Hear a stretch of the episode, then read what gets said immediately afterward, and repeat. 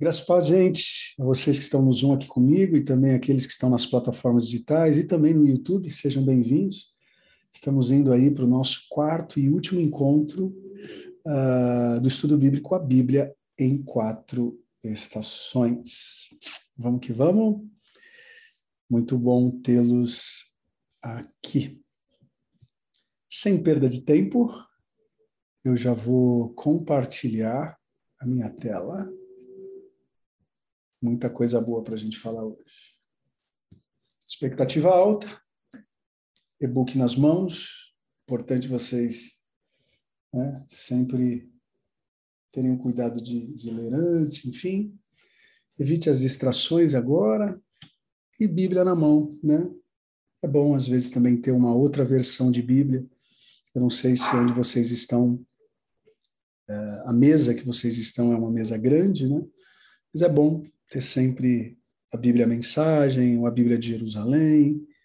Tem pessoas que me perguntam, pastor, qual é a Bíblia boa para eu comprar? Não tem muitas Bíblias boas, graças a Deus, nós aqui no Brasil somos muito agraciados com boas Bíblias, né? Sugiro é, uma mais clássica, uma mais contemporânea e uma poética, né? Sugiro a Bíblia Mensagem, ela é uma Bíblia é, conhecida com a Bíblia Católica, né, mas tem uma, uma, uma, uma, tradução muito boa, muito boa. Tem gente que tem crise, né? Ah, eu vou comprar a Bíblia Católica, será que eu não vou pecar? Aí o problema é teu, eu não peco a Bíblia Católica. Não, mas o que está lá mais é do diabo. Não, não, não esquece negócio. Você vai perceber, você vai aprender no college que isso não, não tem nada a ver.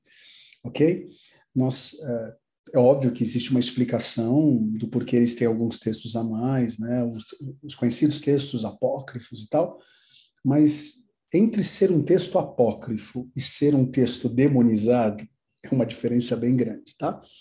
Então, Bíblia de Jerusalém é uma boa Bíblia, clássica, uma Bíblia que fica aí no, no meio no meio termo, é a NVI que a gente usa muito na ADAI, e uma Bíblia poética que aquela que todo mundo gosta, né? Que é a Bíblia é a mensagem. Enfim, lógico, tem muitas outras Bíblias. Eu poderia aqui citá-las, mas só para também não ficar é, perdendo muito tempo em relação a isso. Mas é uma é uma um conselho que eu dou aí para vocês, tá bom? Gente, chegamos então, né? Na primeira quarta falamos sobre criação, na segunda sobre queda, terceira sobre redenção, e hoje estaremos falando sobre consumação. Consumação. Eu já quero ler o texto bíblico que baliza, né, da base também para a nossa da base e baliza, né, ambos. São duas palavras diferentes, mas que elas se complementam. Uh, um texto clássico do Apocalipse, né? Está lá no finalzinho da Bíblia.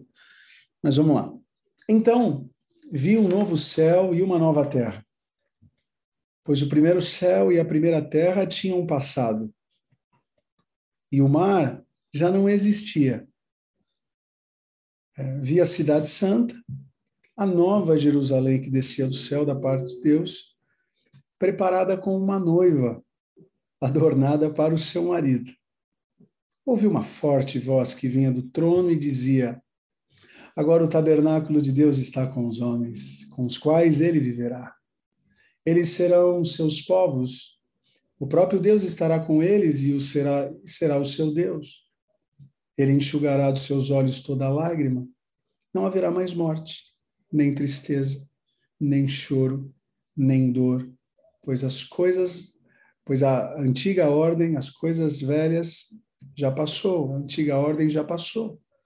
Aquele que estava sentado, assentado no trono disse: Eu estou fazendo nova, novas todas as coisas. Ok? Gente, é, até vou dar uma interrompida aqui no slide, só para a gente bater um pouquinho de papo. Aqueles que gostam de anotar, uh, vale a pena eu compartilhar algumas informações, tá?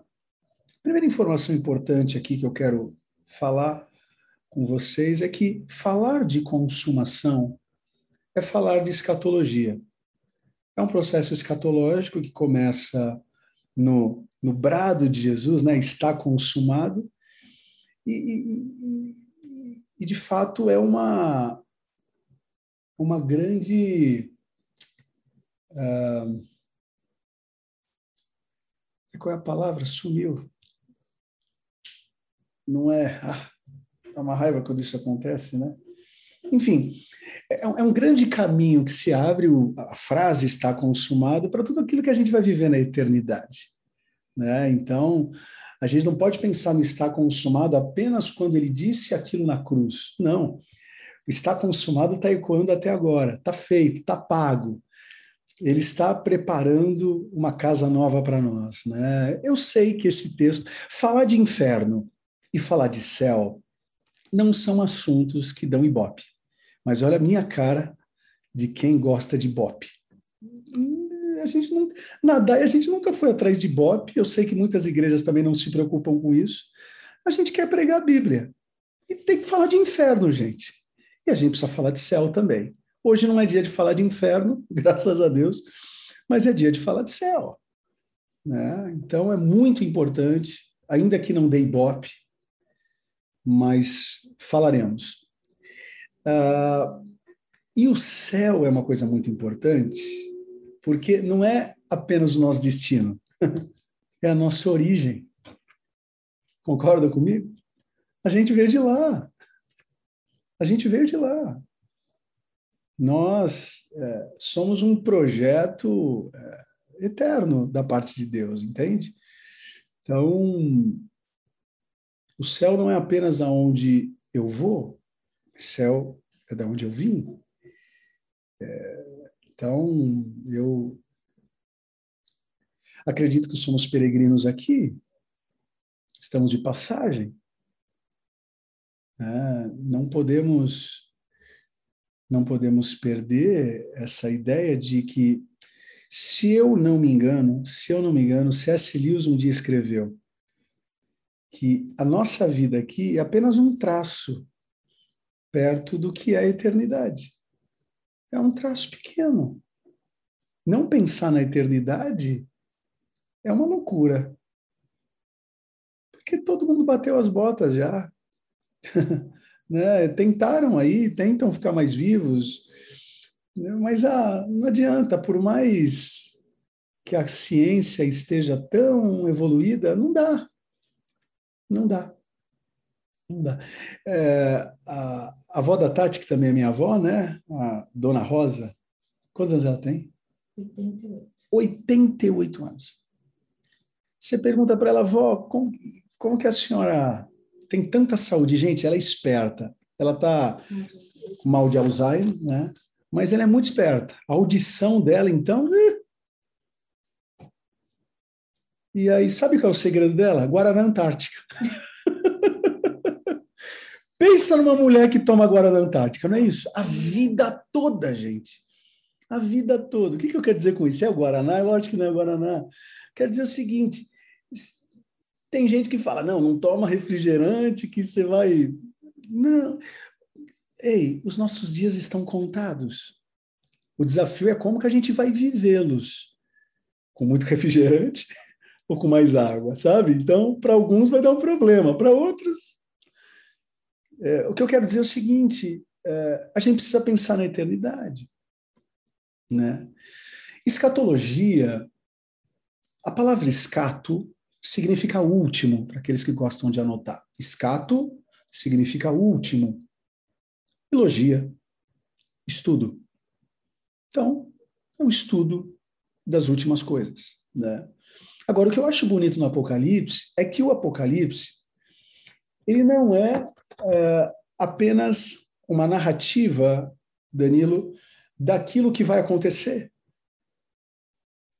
O Apocalipse é, é uma narrativa do que já aconteceu, do que está acontecendo e do que vai acontecer.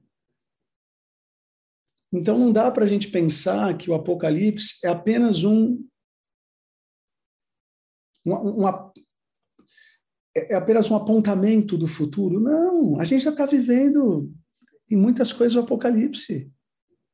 E a gente precisa desmistificar essa ideia de que no Apocalipse é só. Não, não, o Apocalipse já, já aconteceu.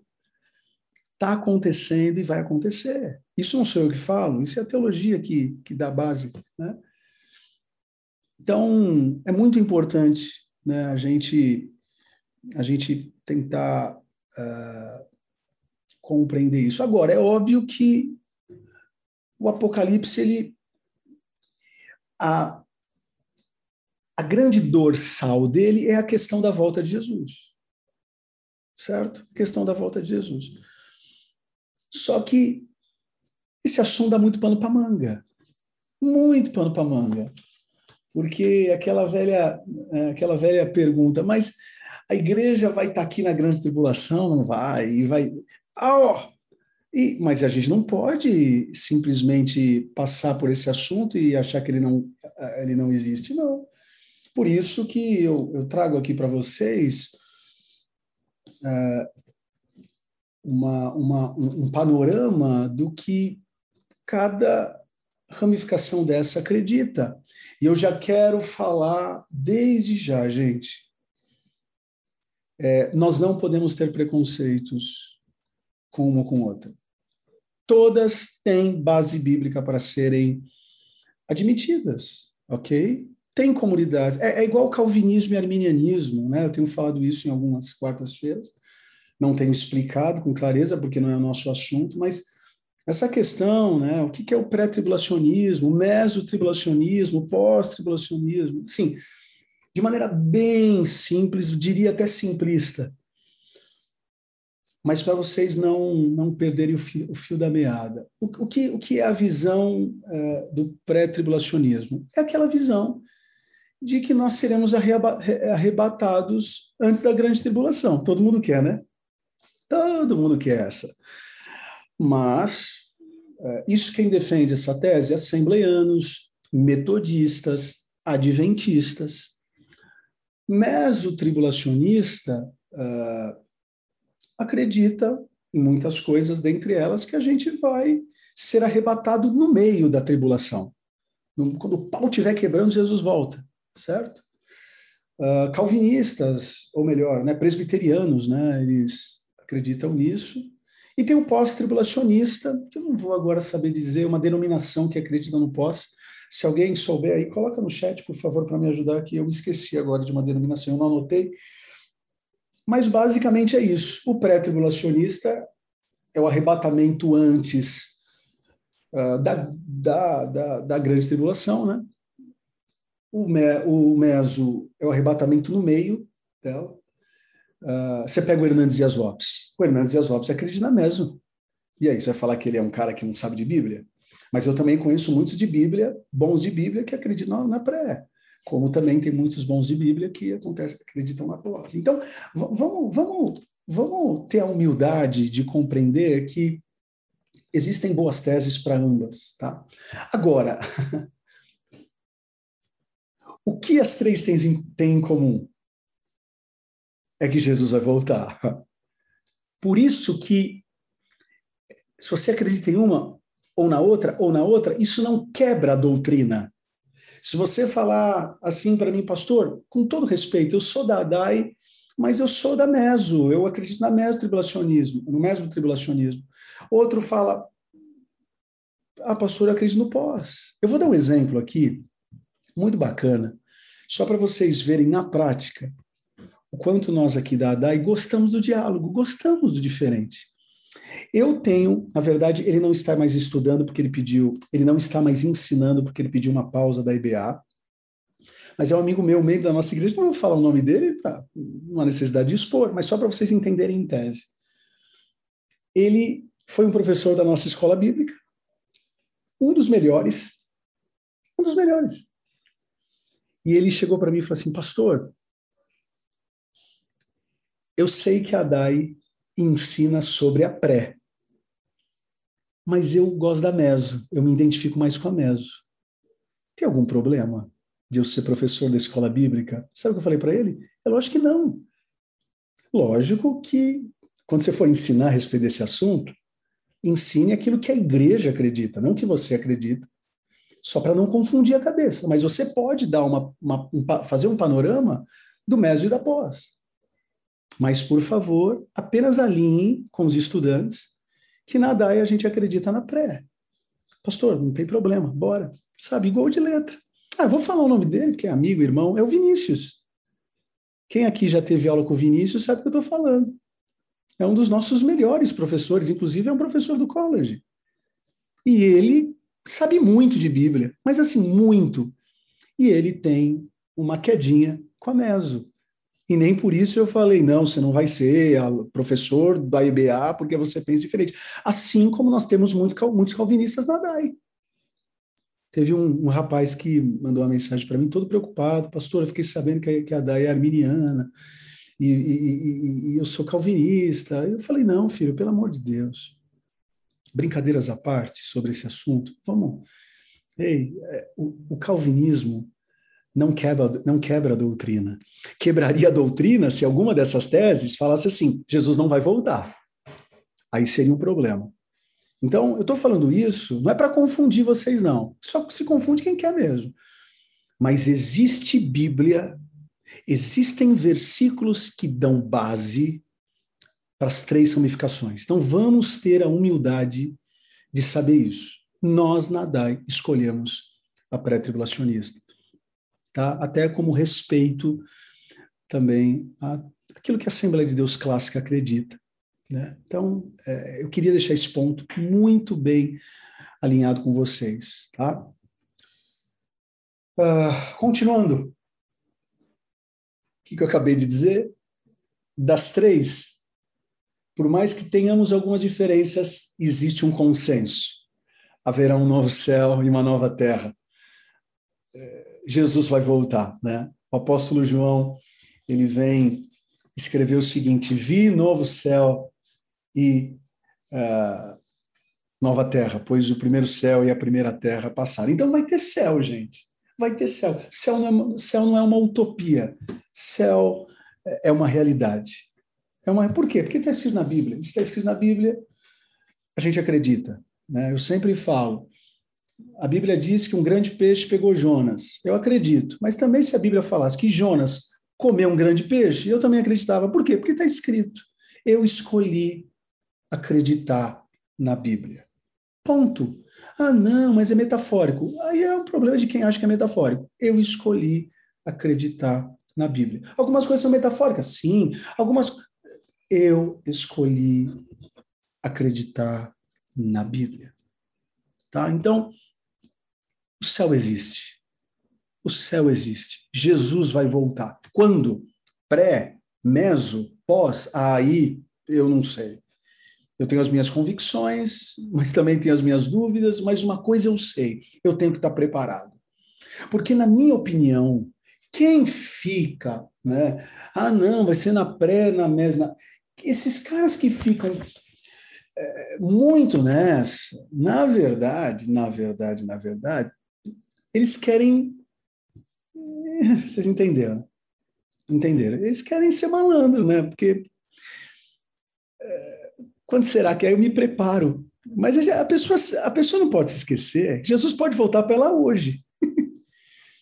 se bater as botas hoje, vai para o céu hoje, vai ser arrebatada hoje. Entende? Por isso que a Bíblia diz que é um abrir e fechar de olhos. O que, que significa? Fechou, está lá com ele. Ou com outro.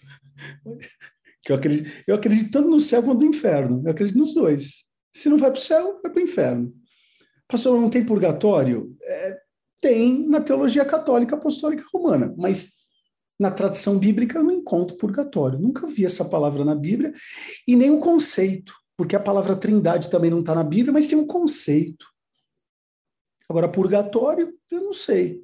A alma fica vagando, aí depois está cansadinha, reencarna. E aí já mistura catolicismo romano com, com kardecismo, com todo respeito hein, a essas linhas, mas a gente não tem Bíblia para isso, pelo menos dentro da, da, teologia cristã protestante, não faz muito sentido, ainda que a gente respeite as pessoas que acreditam uh, nessa linha.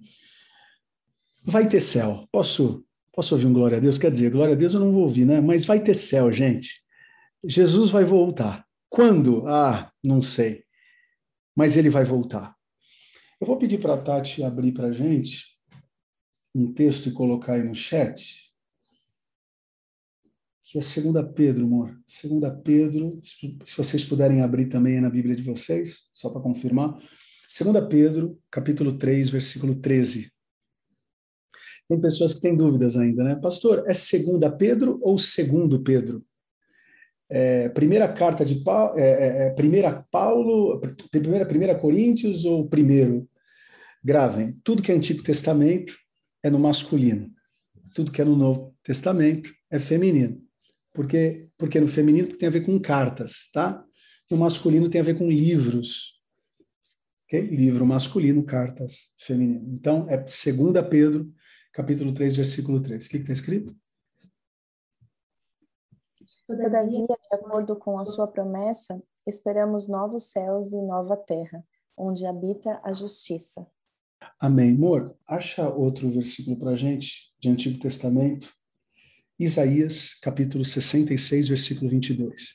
Gente, Isaías 66, 22. Gente, é muito importante esse texto de Isaías. Sabe por quê? Porque dentro da teologia judaica clássica, depois da morte, teoricamente você não tem o céu. Você pergunta para o judeu clássico ortodoxo, morreu, morreu. Tanto é verdade que muitas perguntas dos saduceus, dos fariseus para Jesus era sobre a eternidade, porque eles não sabiam muito. Ok? Então, é muito interessante você pegar um profeta de Antigo Testamento falando sobre eternidade. É raro, é muito raro encontrar textos de Antigo Testamento falando sobre o pós. Isaías 66, 22. Assim como os novos céus e a nova terra que vou criar serão duradouros diante de mim, declara o Senhor, assim serão duradouros os descendentes de vocês e o seu nome. Amém. Louvado seja Deus por isso.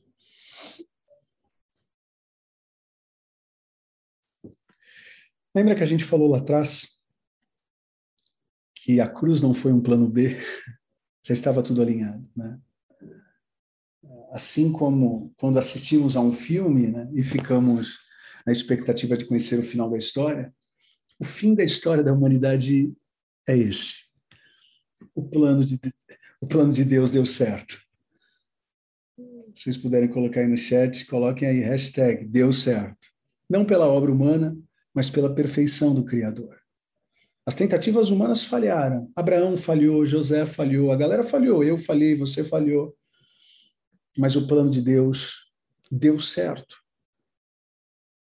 A visão que Deus concedeu a João vem revelar que o sacrifício de Jesus foi suficiente para que o plano de Deus concretizasse. Por isso que ele disse: está feito, está consumado. Ah, pastor, mas ainda o mundo está do avesso. Tá, o mundo pode estar tá do avesso, mas Jesus vai voltar. E com certeza ele vai encontrar homens e mulheres lavados e remidos pelo sangue de Jesus. Sabe, pensando nisso, eu quero analisar com vocês agora algum, alguns aspectos importantes sobre essa essa vida na eternidade. Eu não vou discutir é, aqueles três assuntos que eu falei, né?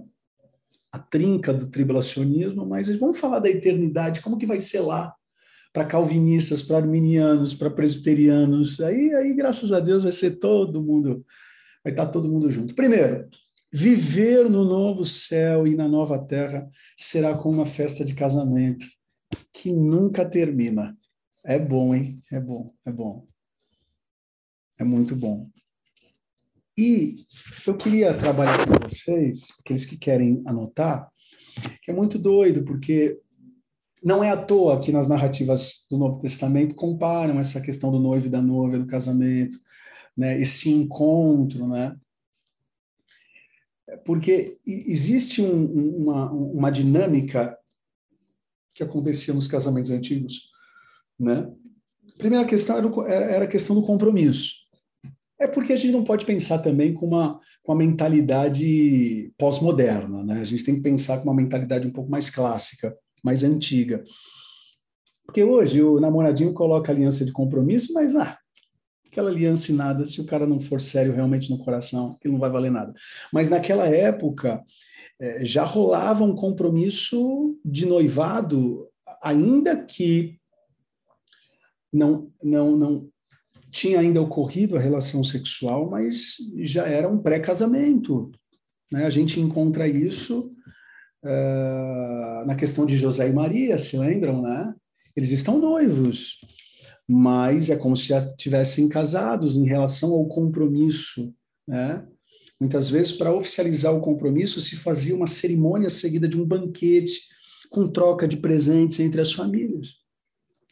Nessa, nessa, nesse momento do compromisso, também conversavam sobre o pagamento, o quanto a família do noivo pagaria de dote para a família da noiva, como garantia eh, de que o compromisso era real e, e, e incancelável, né? Por isso que José fica bravo, porque ele já devia ter pagado um dote. E agora ele está lascado, porque na cabeça dele a, a, Maria traiu.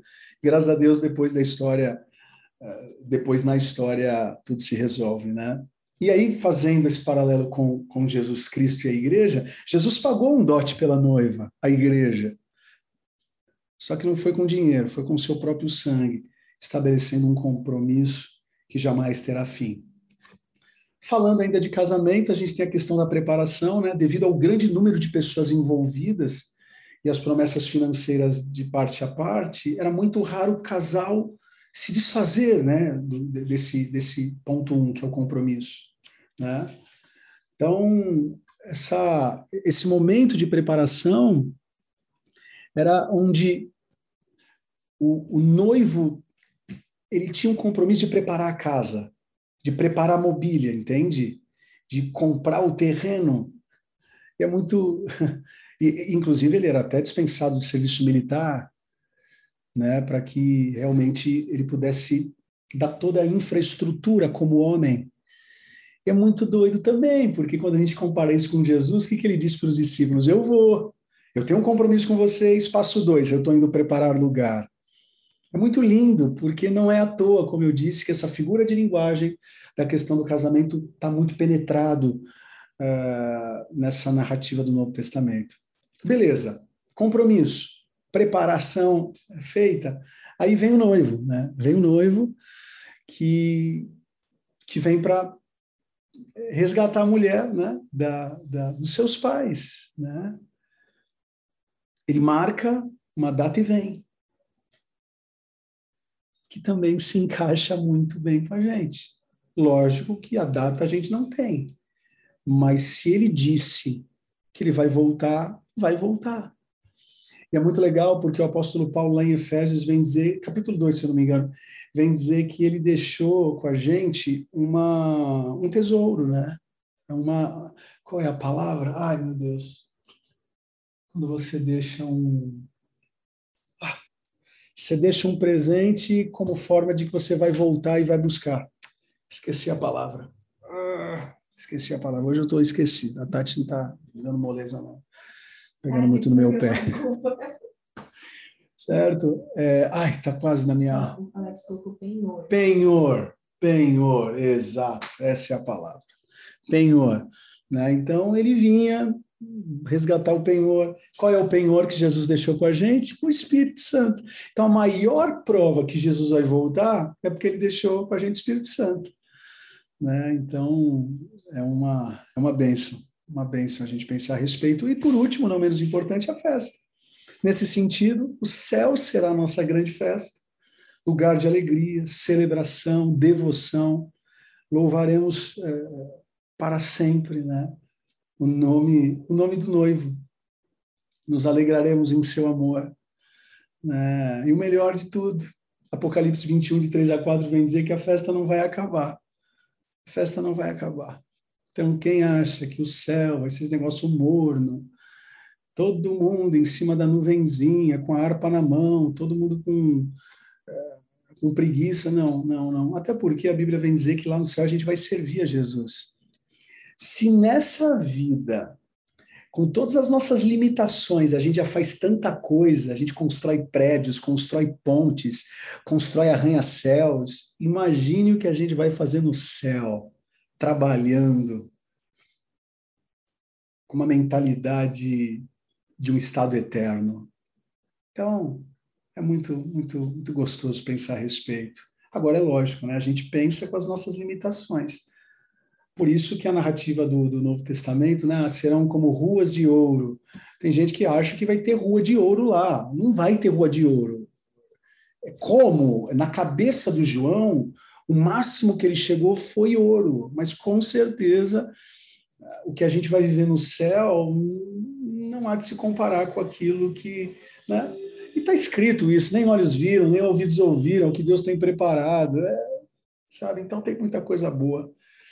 Não que eu queira morrer, mas olha, o céu, o céu é um bom lugar.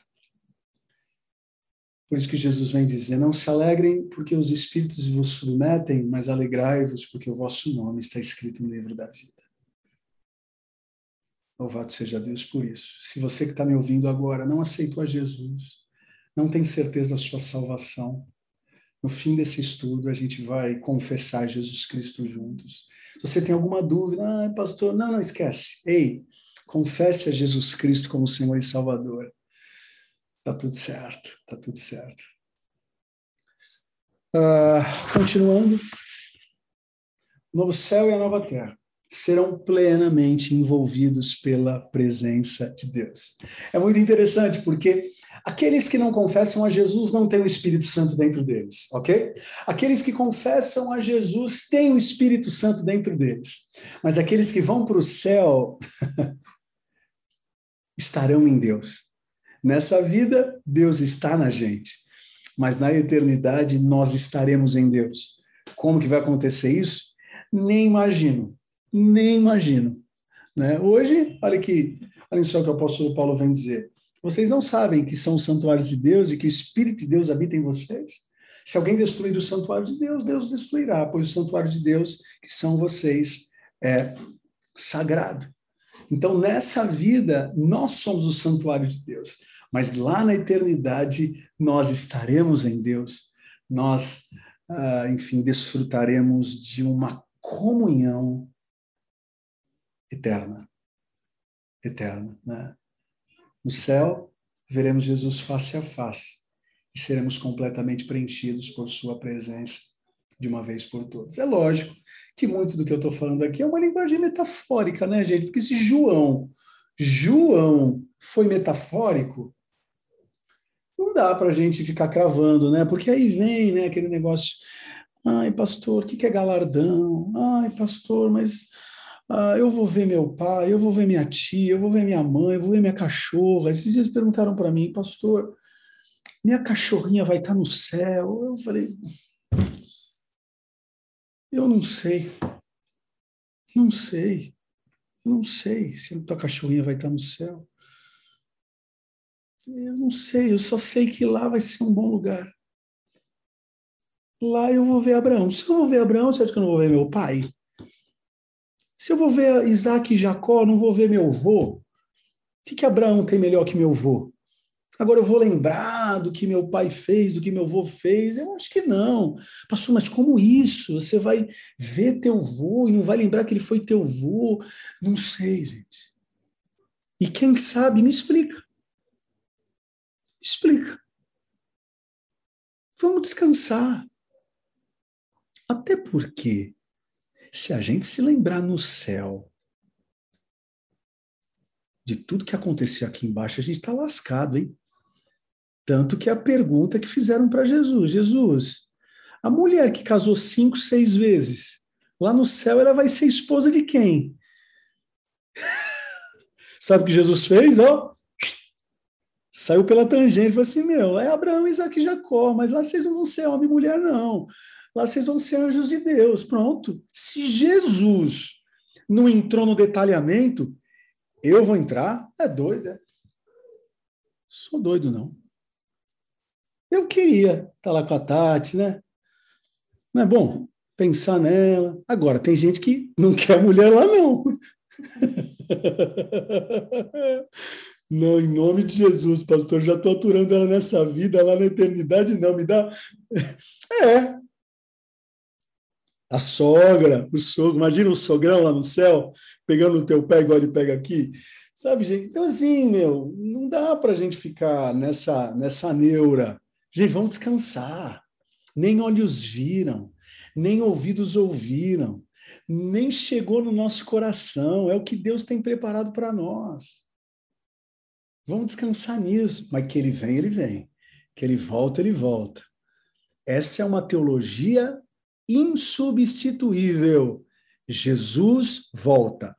Antes da tribulação, não sei.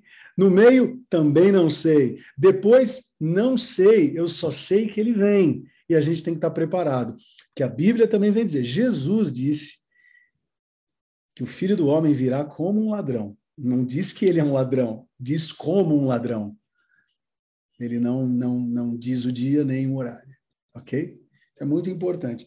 E é muito legal, para fechar, e a gente ir no terceiro e último ponto, é que perguntam para Jesus. Quando Jesus olha para Jerusalém, ó, não ficará pedra sobre pedra, porque vai ter guerra aqui, guerra ali e tal e tal. Aí, eu acho que foi Pedro, né, que é sempre ele, Jesus, então fala, quando vai acontecer tudo isso? Gente, sabe o que Jesus responde? Sei não, só o Pai que sabe. Aí você coloca a mão na cabeça e fala assim, mas como que o pai sabe e ele não sabe? Se eles são um, não é uma trindade? E já vi tanta gente em crise com isso. Deixa eu explicar. Pelo menos é uma das explicações, não quero esgotar o assunto. Quando Jesus ele responde assim, ó, eu não sei, só o Pai que sabe. Sabe o que Jesus está ensinando ali? Ei, aqui na terra a minha função não é de pai. Aqui na terra a minha função é de filho. Eu não vim aqui para ser pai, eu vim aqui para ser filho. Só o pai que sabe? É lógico que Jesus sabia. Se tem alguma dúvida que Jesus sabia na sua onipotência, onisciência, da, da, sua trindade, eu não tenho dúvidas que Jesus poderia dar a data, ó, eu vou voltar em 2058, tá? Duas horas da... Ele poderia falar. Mas ele diz assim, eu não sei. Não é porque ele está mentindo, é porque ele está falando ali, eu não estou aqui para ser pai. A minha função aqui é ser filho, eu vou para a cruz. Porque pai não vai para a cruz, o filho que vai para a cruz. Então a gente encontra um respeito trinitário muito interessante. Então a teologia, gente, tem algumas pegadinhas. Se a gente ficar querendo também é, é, entender tudo, eu sempre falo isso. O dia que a gente entender tudo, aí a gente é Deus. Não dá para entender tudo isso, não significa que a gente não tem que procurar. Eu estou lendo um livro. Tá, não, não, tudo bem. Eu estou lendo um livro sobre Tomás de Aquino, um teólogo do século XIII. Gente do céu, minha cabeça está quase estourando. Mas é impressionante a, a, a profundidade desses caras. E a gente vê hoje uma, uma teologia tão rasinha, animadores de auditório.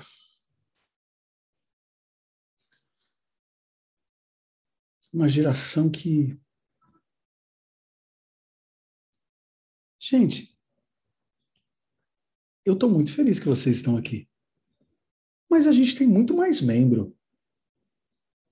Era para a gente ter no mínimo aqui uns 700. Lógico que as igrejas filhas também estão reunidas. Mas, gente, não era para a gente ter aqui uns 700 dispositivos? Ah, pastor, estão trabalhando. Ah, gente, não é possível que todo mundo trabalhe esse horário. Ou se está voltando do serviço, liga o celular. Igual muitos estão fazendo aqui, ó. Tem uma grande parte de pessoas que não ligaram o vídeo, ou porque estão descabelados, ou porque estão feios, ou porque estão trabalhando. Entende? Agora, por que não estão aqui?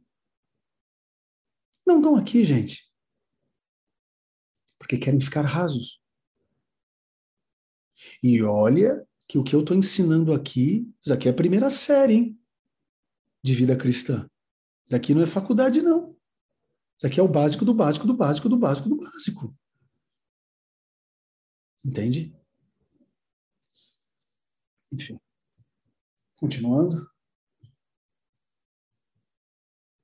Três. E último. No novo céu e na nova terra. Desfrutaremos de alegria completa. É, a alegria do mundo é passageira, né? Hernandes Dias Lopes vem dizer que a alegria nessa terra é com bolha de sabão. Tem uma frase, por favor, amor, coloca aí para gente, é do, é do C.S. Lewis, que diz assim: tudo que não é eterno. Coloca no chat? Coloca no chat, isso tudo que não é eterno, C.S. Lewis, ok? Tudo que não é eterno é eternamente inútil. tudo que não é eterno é eternamente inútil. Por isso que já há muitos anos, tudo que não é eterno é eternamente inútil. Inútil. Por isso que nos últimos anos é, a gente tem um tripé importante na DAI. Quando a gente vai entrar num projeto, eu faço três Três perguntas. É nobre, urgente e eterno? Entende? Porque se não for nobre, se não for urgente e se não envolver a eternidade das pessoas, não é função da igreja. Pode ser a função de uma ONG. Ok? E tá tudo certo. Pastor, é só nobre. É nobre? Ah, tá legal. Vamos, como que a gente pode. Não, pastor, é, é urgente. Tá, tá. Eu só coloco a mão na massa como igreja se for nobre, urgente e eterno se não envolver a eternidade das pessoas, se não envolver nobreza, se não envolver urgência, a Semana Solidária. Semana Solidária, domingo agora a gente lança ela. E é nobre. É nobre porque servir o próximo é nobre. É urgente, por quê? Porque tem gente passando fome. É eterno, porque além de dinheiro, além de uma ajuda, a gente vai compartilhar o evangelho. Ou seja, tem a ver com a eternidade das pessoas. Então é muito importante a gente pensar a respeito disso, sabe? Eclesiastes 3:11. Amor, você consegue colocar também esse texto para gente? Eclesiastes 3:11. Olhem só. Eclesiastes 3:11.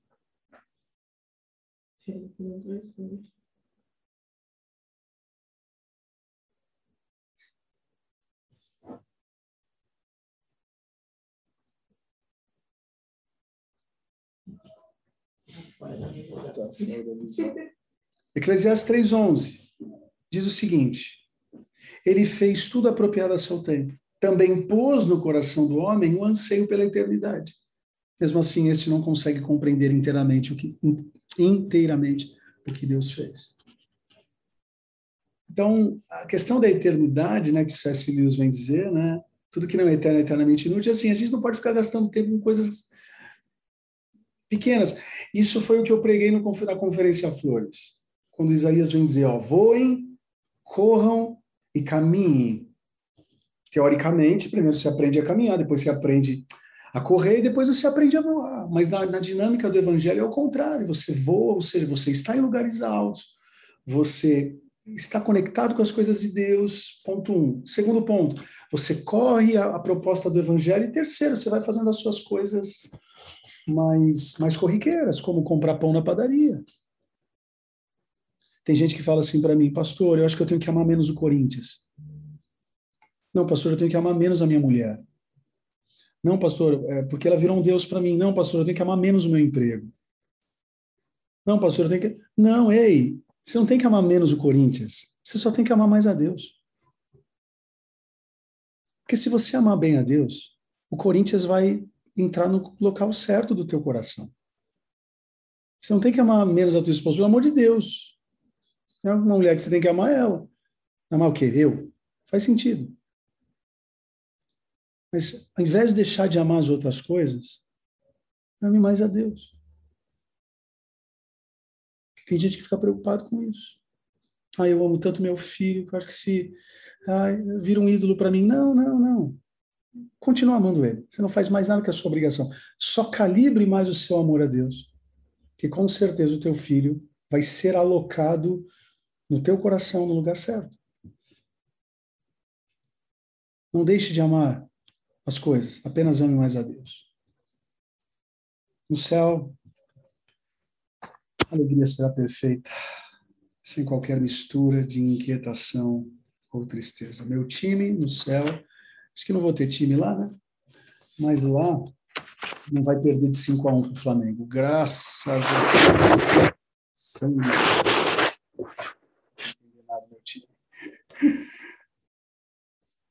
Olhem só.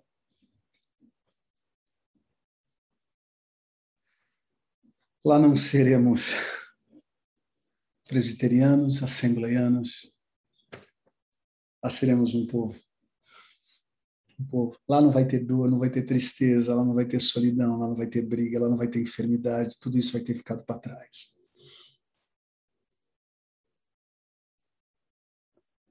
Lá não vai ter segregação, lá vai ter agregação.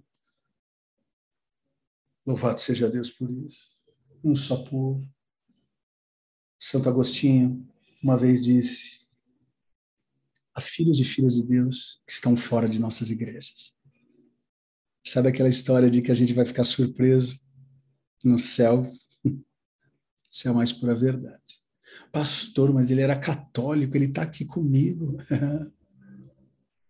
Pastor, mas como pode? O católico está no céu. Ah, é? Por quê? Ah, porque ele adora Maria. E você que adorava teu filho e pela graça você foi salvo?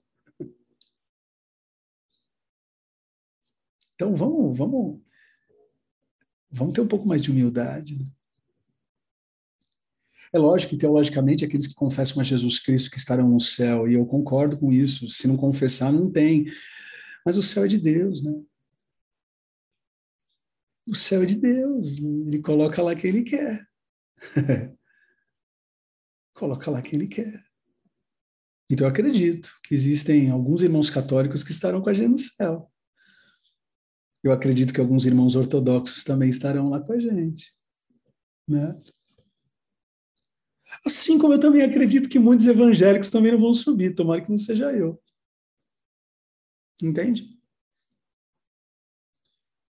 Então, vamos vigiar. Vamos vigiar que a gente ganha mais. Vamos ficar com a nossa. Eu gosto muito daquela daquela parábola né, das dez virgens, né? Muito interessante, né? Cinco estavam com azeite, cinco, cinco não. É bem aquilo, né? O azeite ali significa a presença do Espírito Santo na nossa vida. Quando o noivo voltar, como ele vai encontrar a nossa lâmpada? Então, e a gente não pode bobear com isso, porque tem gente que acha que vai ser salvo pela média dos anos. Não, você não vai ser salvo pela média. Você vai ser salvo no dia. Por isso que é um problemaço. Por isso que a gente tem que ficar vigiando toda hora. Porque se a gente fosse salvo pela média, meu, eu estaria no céu. Vamos dizer que eu peque agora. Certo? Vamos dizer que eu peque agora. Aí Jesus volta, aí ele faz uma contabilidade contabiliza lá no céu. Não, o Rodrigo errou só um dia, né? O pacote dele é bom. Ah, vai.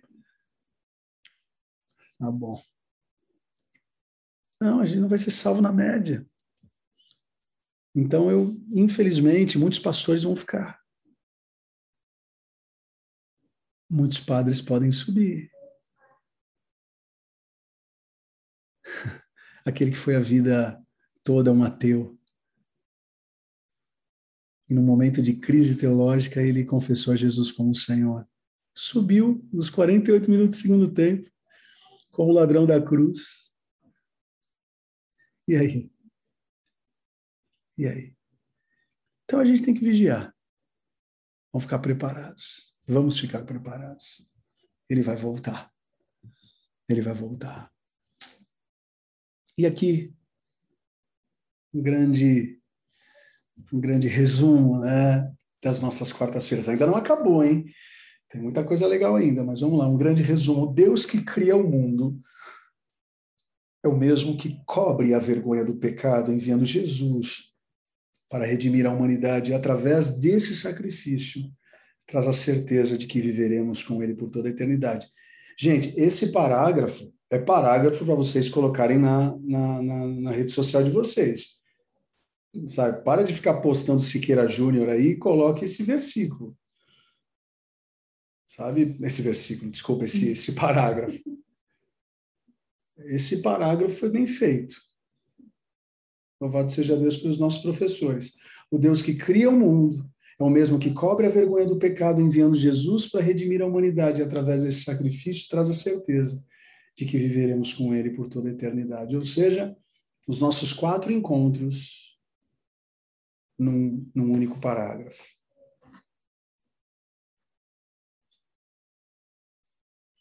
O Deus que cria o mundo é o mesmo que cobre a vergonha do pecado enviando Jesus para redimir a humanidade através desse sacrifício, traz a certeza de que viveremos com Ele por toda a eternidade. Gente, o mais incrível de tudo que vimos nessas últimas quatro semanas, não sei se vocês percebem isso, mas é que Jesus esteve, está e estará presente em todas as estações. Ele estava com o Pai na criação e também representado no Cordeiro entregue para cobrir a vergonha causada pelo pecado. Como João Batista bem disse, ele é o Cordeiro perfeito que tira o pecado do mundo. Ele mesmo reinará sobre tudo e sobre todos por toda a eternidade. A grande riqueza da Bíblia é que de Gênesis a Apocalipse, de Gênesis a Apocalipse, ele ele está presente. E isso que a gente vai ver agora representa muito bem isso.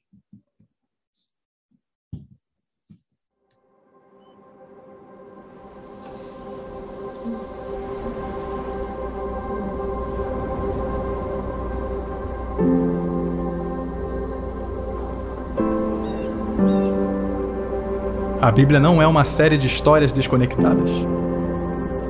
Ela é uma única narrativa na qual cada história, cada personagem, aponta para além de si, para alguém maior. A história de Adão e Eva não trata apenas do primeiro homem e mulher.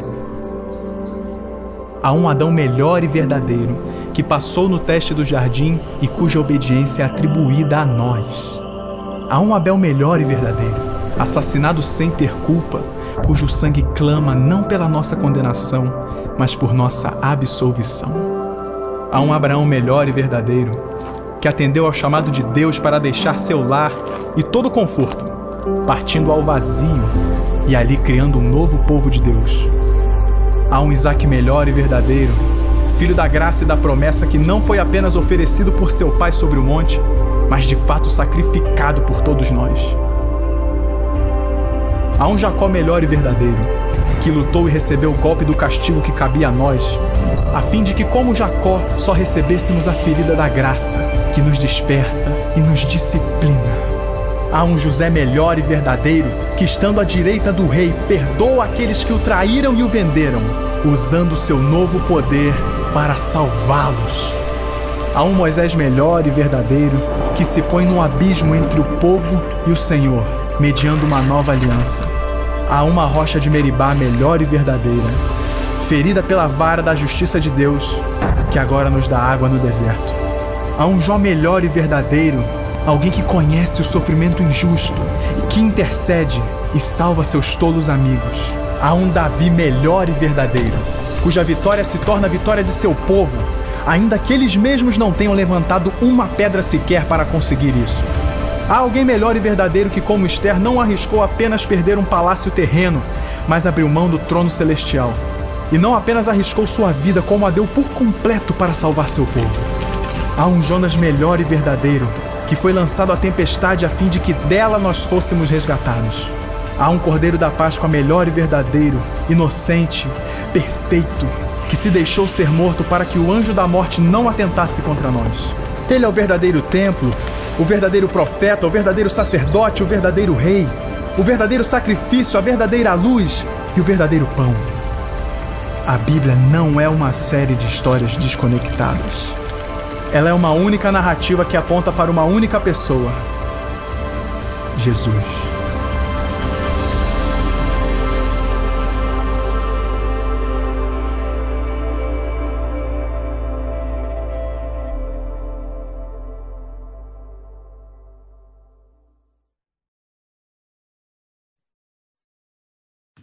Senhor nosso Deus e Pai, é isso que nós acreditamos. A Bíblia não é um, um conjunto de várias histórias desconexas, mas é um livro que aponta para uma pessoa, Jesus Cristo, nosso Senhor e Salvador. Nesse momento, Pai, eu quero junto com irmãos, irmãs, amigos e amigas. Eu nem tenho, eu não tenho noção de quem está nesse link agora, quem está nos ouvindo pelo YouTube ou nas nossas plataformas digitais. Mas eu quero, junto com essas pessoas, fazer uma oração, conhecida como oração de confissão, para que possamos sim ter a certeza da nossa salvação, não pelos nossos méritos, mas pelo teu mérito, a tua graça.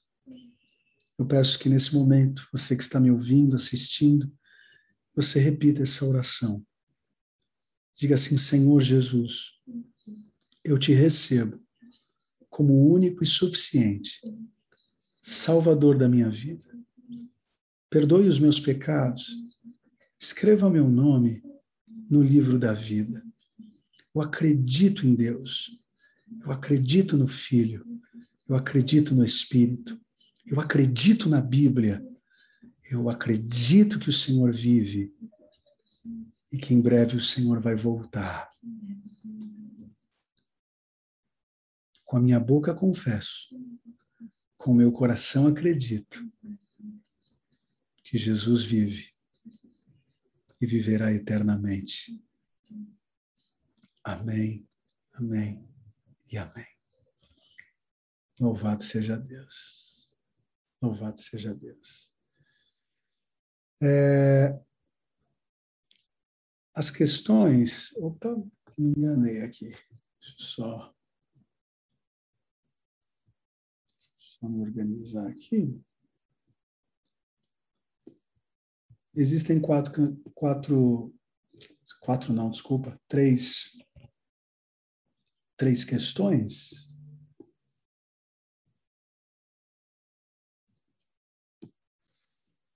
Uh, o que significa a expressão dita por Jesus está consumado? Quem sabe coloca aí na. Quem sabe coloca aí na. No chat.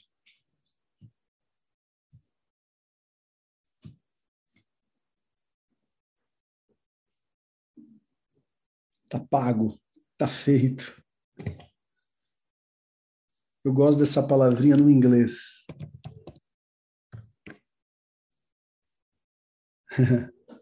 Done.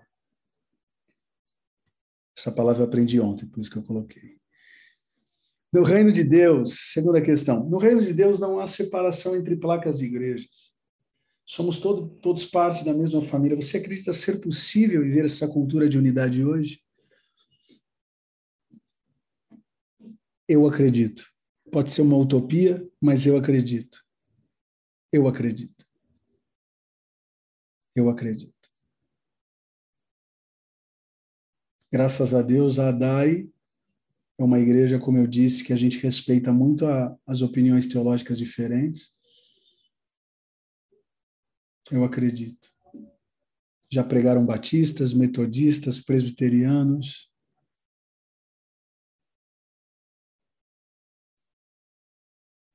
Eu me lembro, eu não sei se todos, todos não, com certeza não mas no college, em um dos exercícios de formação ministerial, a gente pede para os nossos alunos fazerem uma, uma pesquisa com uh, grupos franciscanos ou agostinianos, né? Eu me lembro da primeira vez que eu pedi para uma das nossas turmas fazer isso. E os nossos alunos foram até a paróquia de um frei católico franciscano. Franciscano? É franciscano. Quem é do college me ajuda aí. Franciscano agostiniano? Agora me perdi. ah, o frei Alvaci, lembrei do nome dele. Só não me lembro se ele era agostiniano ou franciscano. Enfim, os nossos alunos foram até a paróquia, fizeram as perguntas que tinham que fazer. Franciscano, obrigado. E, e ele disse assim, né? Eu quero conhecer a igreja de vocês. Ele, ele recebeu os nossos alunos tão bem, né? E houve um diálogo tão gostoso, respeitoso. Porque tem evangélico que não gosta de falar com católico, né? Tem pastor que não fala com padre. Eu não sei que, o porquê, né? São pessoas muito frágeis, né? Pessoas que não conseguem dialogar são pessoas frágeis demais. E, e aí, não é que o Alvaci foi num culto de quarta-feira? Eu me lembro que era Semana Teológica. Você lembra desse dia, mano? E teve um momento do culto assim que eu abri para perguntas e respostas e tal, ou algum tipo de comentário, e o Alvaci, um frei franciscano, levantou a mão assim, ficou de pé e carinhosamente agradeceu a Deus por aquele momento, amando estar entre a gente.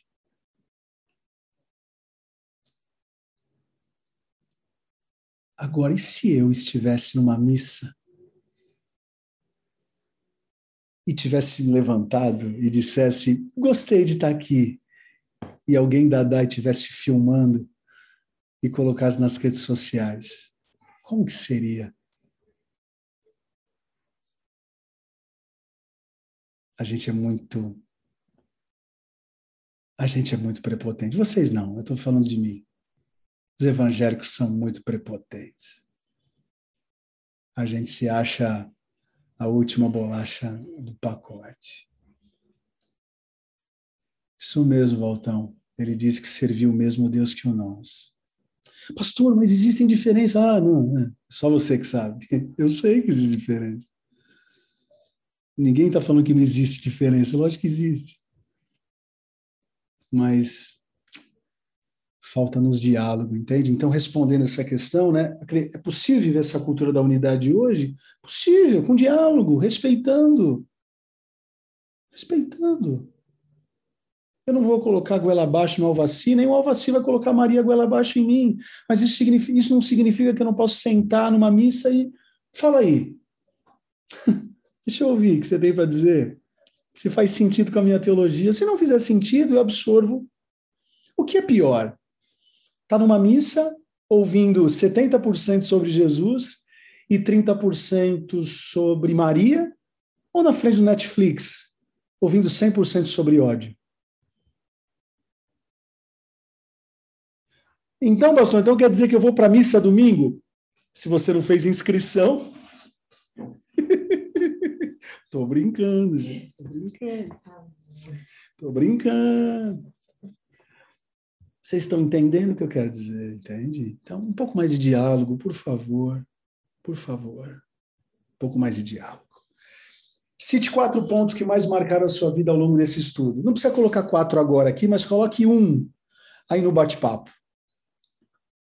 Um, alguma frase ou alguma palavra que marcou vocês nesse estudo bíblico. Por favor, coloquem aí.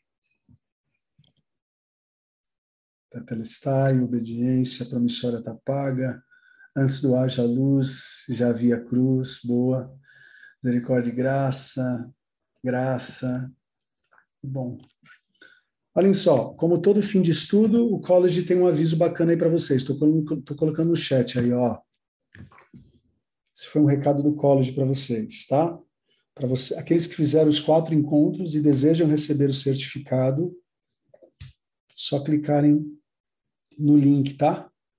Esse link vai estar aberto até amanhã, se eu não me engano. Para aqueles que estão nos assistindo ou ouvindo nas plataformas digitais, é, por favor, mandem um e-mail para a gente, contato arroba Mas para aqueles que estão aqui agora comigo ao vivo, apenas cliquem. As ruas não serão de ouro. de Gênesis a Apocalipse, Jesus esteve, está e estará. Pastor, uma pessoa do meu convívio disse que não tem certeza da salvação. Por favor, fale algo sobre para eu passar para ela. Se ela não tem certeza, se ela acredita em Jesus Cristo com o coração, faz ela confessar. Tá tudo certo. Confessou, ó, tá feito. Done. Tá consumado. Pastor, mas, mas nada, mais nada. Se ela confessar, ela está salva. Deixa que Jesus faz o trabalho depois da confissão. Não fica colocando agora muita imposição, não. É isso. Alguém tem alguma dúvida a respeito da aula de hoje? Coloquem aí, igual essa dúvida que foi colocada. John Wesley, por muito tempo, não tinha certeza da salvação, até que o Espírito testificou no seu coração. É, Para quem, quem é wesleyano sabe, né? O famoso coração aquecido. Uma vez que Wesley sentiu o coração dele, qual é a palavra no grego? Ah, é, no grego, não vou falar no grego, mas na tradução é: ele sentiu o coração dele estranhamente aquecido. Para metodistas clássicos, foi um arrepiozinho. Para quem lê essa história com um olhar pentecostal, foi língua rajada de língua estranha. Aí depende de como você lê a história dele. É isso. É isso. Deixa eu ver se eu estou me esquecendo de alguma coisa. Não. Muito feliz hoje com o anúncio do governador de São Paulo.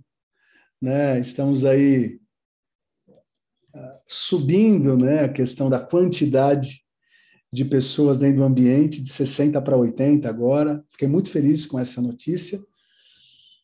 Por conta disso, algumas pessoas me falaram, pastor, foi tão rápida, né? As inscrições acabaram tão rápidas, né? Em menos de seis minutos. O culto das nove e das onze, é, menos de seis minutos. Coisa maluca. Eu fico feliz por isso. Por que acabou rápido, tá? acabou rápido porque nós estamos colocando no culto das 11 apenas 100 pessoas e no culto das 9 100 pessoas. Ou seja, nós estamos colocando 25%. Depois desse domingo, que é o próximo, a gente vai analisar. No outro domingo, a gente sobe esse número, vão para 35%, ok? E a gente vai subindo gradativamente até a gente chegar naquilo que a lei pode. Eu não vou transicionar isso do dia para a noite. Não preciso disso. E nem quero, e nem devo. Né? Enquanto isso, a gente vai ganhando tempo, a vacina vai, vai evoluindo, né? Então, vai ser muito legal. O horário vai ser transmitido às 11? Sim. Transmissão de culto, 11 e 18. Culto das 9 não é transmitido, tá? Então, 11 e 18. Pastor, tem pretensões de voltar com o cu das, das 18 presencial? Tenho, mas agora não é hora. A gente vai focar às 9 e às 11. Tá? Mas é bem provável que num, num futuro aí, meu amor, 18, não sei. Não sei, muita coisa. Mas por enquanto é 9 e 11 e a gente vai tentar colocar o máximo de pessoas que a gente puder dentro da lei. Entende? São Bernardo, mesma coisa. Colorado, mesma coisa. Todos começando com 25%, entende? E a gente vai evoluindo. Acho que vai ser muito legal. Uh,